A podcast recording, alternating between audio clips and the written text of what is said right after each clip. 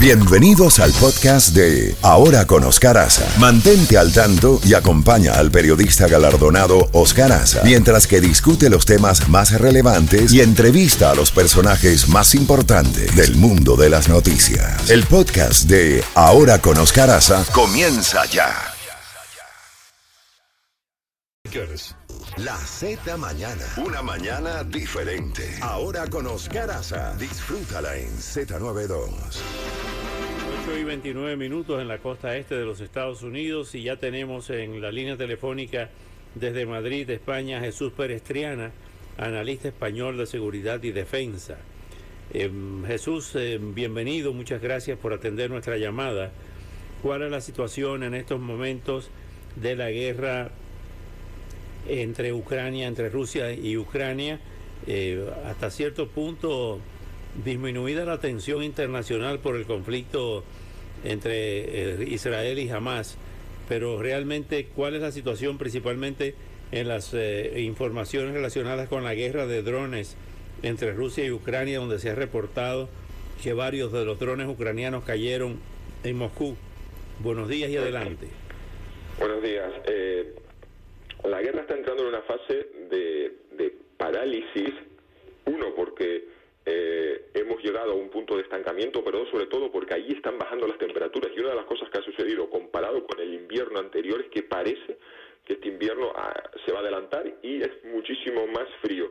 Entonces, lo que vamos a ver es que mientras los frentes de batalla se queden eh, más o menos estáticos, que no veamos grandes movimientos, ambos bandos van a utilizar los drones. En el caso ruso, el objetivo está claro, es intentar rendir por frío a la población ucraniana. El año pasado vimos que hubo una campaña masiva de ataques contra las centrales eléctricas eh, para dejar sin calefacción y para dejar sin, pues, eh, mm, pues sin luces a, la población.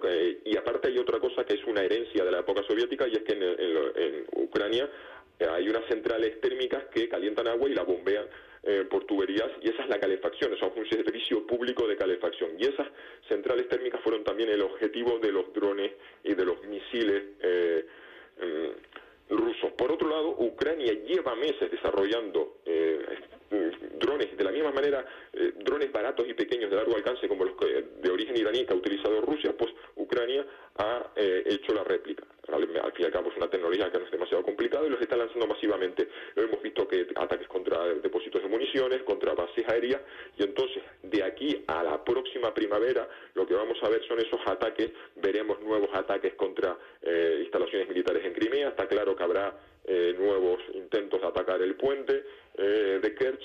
Y estaremos en una fase. En lo que aquí va a ser importante es cuál es la cantidad de nuevas armas que va a poder conseguir acumular Ucrania en un contexto internacional donde la por mucho que se haya dicho de Occidente que no se va a olvidar a Ucrania, que no vamos a dejar de lado a Ucrania, eh, está claro que la atención, el tiempo, la energía, los recursos de las cancillerías diplomáticas, tanto de Estados Unidos como de Europa, pues eh, no es infinita y entonces todo lo que la atención que está demandando Oriente Medio, eso va en detrimento de Ucrania, que además se están quejando de que les está llegando menos ayuda militar.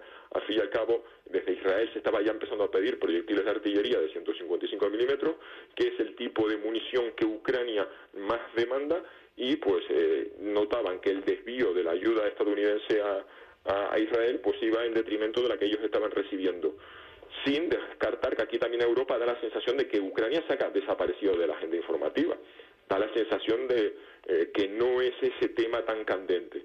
Entonces, estos meses van a servir para ver cuáles son los verdaderos y auténticos apoyos que tiene Ucrania en una guerra que se estanca y hay una cuestión y es, ¿se ha convertido esto en una guerra de desgaste en la que estamos viendo que los rusos están llevando la iniciativa en, el Donbass, en la del río, en la parte más oriental del país, con unas pérdidas terribles, pero como Rusia no es una democracia donde esas pérdidas se discutan, se hablen abiertamente en los medios de comunicación y donde los ciudadanos puedan expresar su descontento de la guerra, pues parece que Rusia se puede permitir el lujo de tener ese nivel atroz de pérdida. Y entonces ahora ya lo decía el general jefe del ejército ucraniano, Salushny, no hay que olvidar que nosotros somos un país más pequeño que Rusia, tenemos un menos de la población.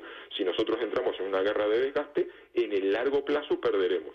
Entonces él decía que la solución pasaba por la tecnología, que Occidente le tenía que dar nuevas armas y que ellos mismos tendrían que darle vueltas a que nuevos tipos de drones les permitiese romper el, el equilibrio. En cualquier caso, habrá muchos movimientos a puerta cerrada en los pasillos del poder aquí en Europa para intentar ver qué solución diplomática se le puede dar a esto, aunque no sea una solución inmediata, sino ver qué condiciones, cuáles son las líneas rojas reales que está dispuesto a aceptar Ucrania. Finalmente, Jesús, ¿cuán fiable son las, ha sido la propuesta que ha estado publicándose en los últimos días de, eh, terminar la guerra por parte de, Putin, es la propuesta de Rusia, eh, terminar la guerra a cambio de que Ucrania asegure que no va a formar parte de la OTAN? Eh, pues vamos a ver, la sensación que yo he tenido desde, yo creo que a los pocos meses de, de comienzo de la guerra es Rusia falló, la Rusia de Putin falló en conseguir sus objetivos principales, que era tomar la capital, poner un gobierno títere, y entonces pasó un plan B. Ese plan B es, bueno, pues convertimos esta guerra en una guerra de conquista territorial y nos quedamos con un trozo de Ucrania. Esto significa que los rusos han estado lanzando señales desde hace ya mucho tiempo de por nosotros, por nosotros, nosotros estamos dispuestos a acabar la guerra ya, porque claro, ellos ya podrán decir nosotros hemos conquistado un mínimo de territorio y eso nos permite anunciar una victoria. No es la victoria que ellos necesitaban, no es la victoria que ellos querían. La cuestión es que desde el punto de vista eh, ucraniano dicen, si nosotros aceptamos que los rusos se retiren, por ejemplo, a cambio de que nosotros nunca entremos en la OTAN, vamos a perder la única garantía de ser un país soberano. Es decir, ellos saben que necesitan la ayuda internacional, necesitan la ayuda de aliados para repeler una invasión rusa, una futura o una, o una nueva, eh, si, se, si, se, llega a, una, a, un acuerdo de paz, a una nueva invasión, porque ellos tienen la sensación de que Rusia, si se queda con territorio, no se va a conformar. Van a considerar que esta guerra es pues un paso más hasta que en un futuro recobren fuerzas en un nuevo contexto internacional, lo intentarán una tercera vez para terminar de conquistar, por ejemplo, llegar a Odessa y conquistar los puertos. Entonces, la idea de una Ucrania neutral, incluso recuperando territorio, es decir, si Rusia le hiciera una oferta muy agresiva de nosotros nos retiramos absolutamente y dejamos que Ucrania vuelva a las fronteras de 1991, exactamente como incluso devolvemos Crimea, pero les obligamos a ustedes a no entrar a la Unión Europea, no ser miembros de la OTAN, esa oferta no le va a interesar a, Ucrania.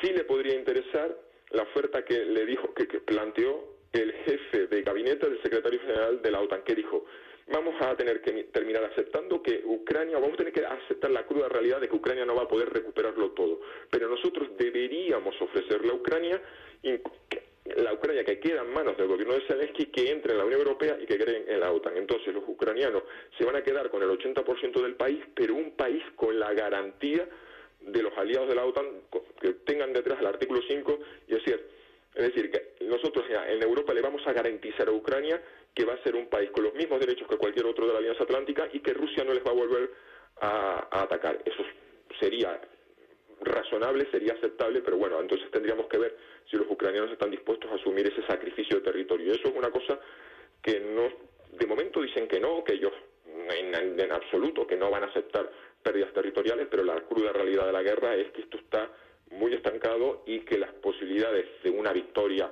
total se, se alejan. Entonces, vamos a ver mucha presión sobre Ucrania para que rebajen sus expectativas, mucha lucha diplomática por Ucrania para recibir nuevas armas, nuevas tecnologías que le permitan romper ese bloqueo y todo esto va a entrar en una fase de, de parálisis que no, de la que no saldremos hasta la primavera. Jesús, como siempre, muy agradecido y estaremos en contacto. Un gran abrazo en la distancia. Hasta pronto. Hasta muy pronto. Un saludo especial desde Madrid. Jesús Perestriana, analista español de seguridad y defensa